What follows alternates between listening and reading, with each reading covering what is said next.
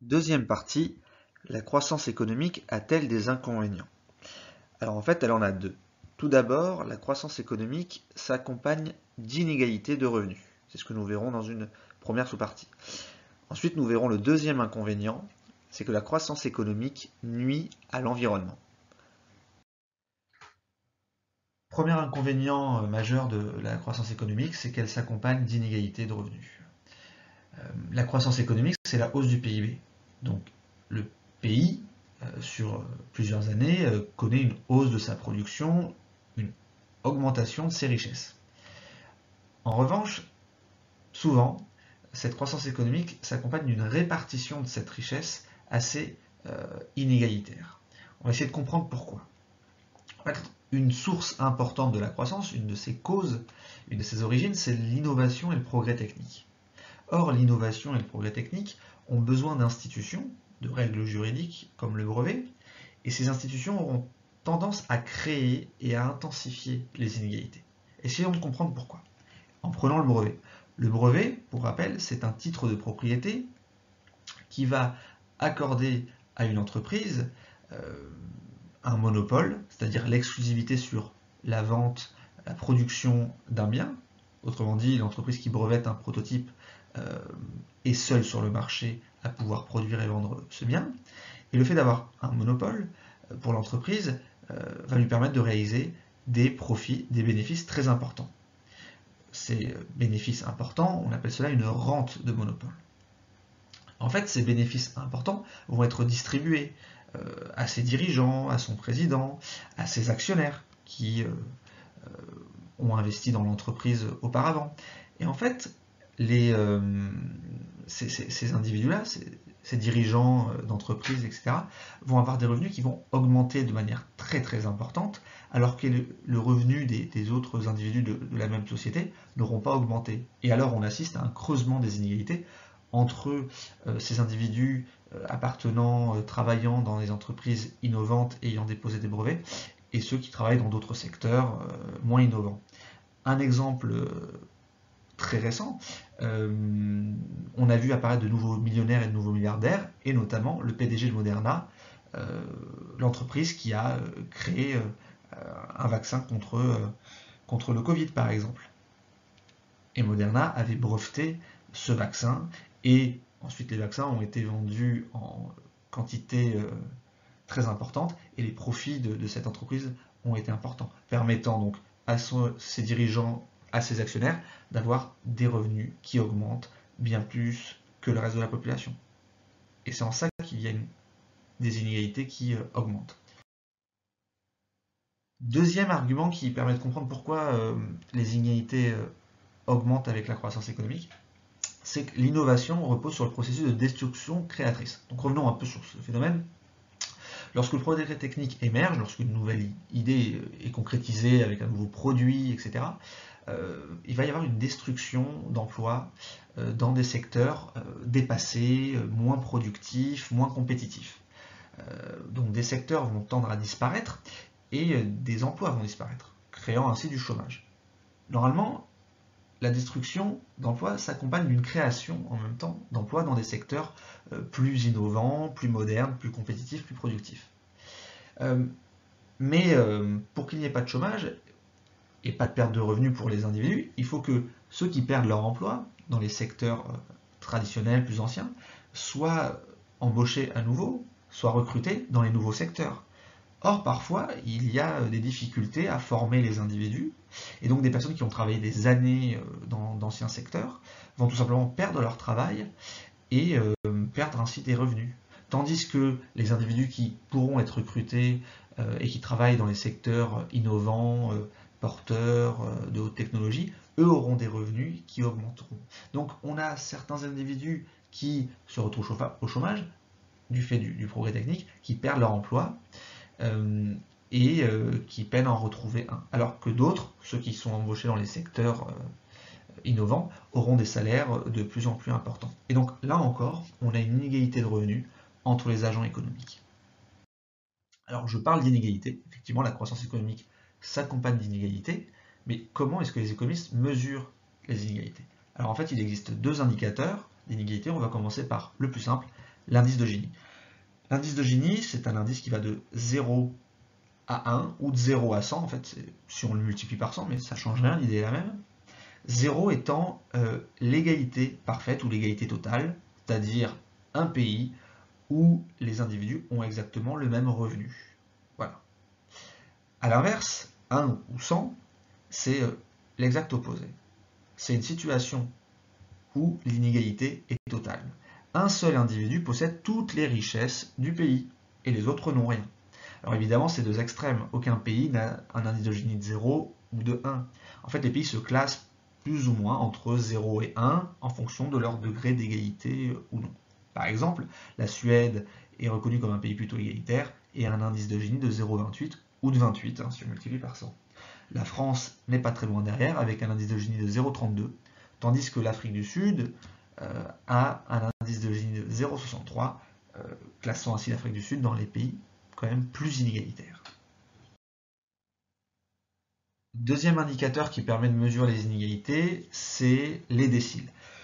Alors les déciles, vous l'avez peut-être vu en maths, vous avez peut-être été traumatisé par ça. Je vais essayer de vous expliquer cet indicateur, cet outil statistique, de manière la plus simple possible. Donc on va prendre une population. Une population, euh, on s'en fiche de sa taille, et on va la diviser euh, en 10 groupes de parts égales. Donc 10 groupes de même taille. Il y a le même nombre d'individus dans ces 10 groupes-là.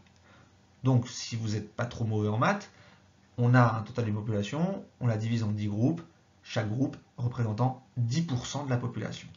Mais on ne va pas les classer n'importe comment. On va commencer par les 10% les plus pauvres, donc ceux qui ont les revenus ou les salaires les plus bas. Ensuite, on mettra les 10% qui sont juste au-dessus. Ensuite, on va remettre les 10% qui sont juste au-dessus, etc., etc. On va classer en fait des plus pauvres aux plus riches. Donc on a les 10% les plus pauvres, et ensuite on a les 90% restants qu'on classe aussi en fonction de leur niveau de salaire ou niveau de revenu. Et on va les séparer on va séparer euh, les 10% les plus pauvres, des 10% qui sont juste au-dessus, des 10% qui sont juste au-dessus, etc.. Donc on a 10 groupes qui, qui, représentent chacun 10% de la population. Et en fait, qu'est-ce qu'un décile? Un décile, ce n'est pas les 10% les plus pauvres, comme beaucoup d'élèves ont tendance à le croire. Non. Les déciles, c'est la séparation, c'est ce que vous voyez comme les traits. C'est la séparation entre les 10% les plus pauvres et les 90% restants, par exemple. La séparation, concrètement, c'est un salaire. Je peux dire qu'il y a, par exemple, un salaire, imaginons 1000 euros, pour lequel il y a 10% qui sont en dessous et 90% de la population qui sont au-dessus.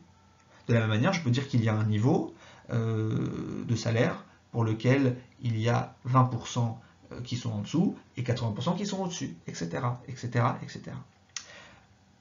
Le premier décile, appelé D1, c'est justement ce niveau de salaire ou niveau de revenu qui va séparer les 10% les plus pauvres des 90% restants.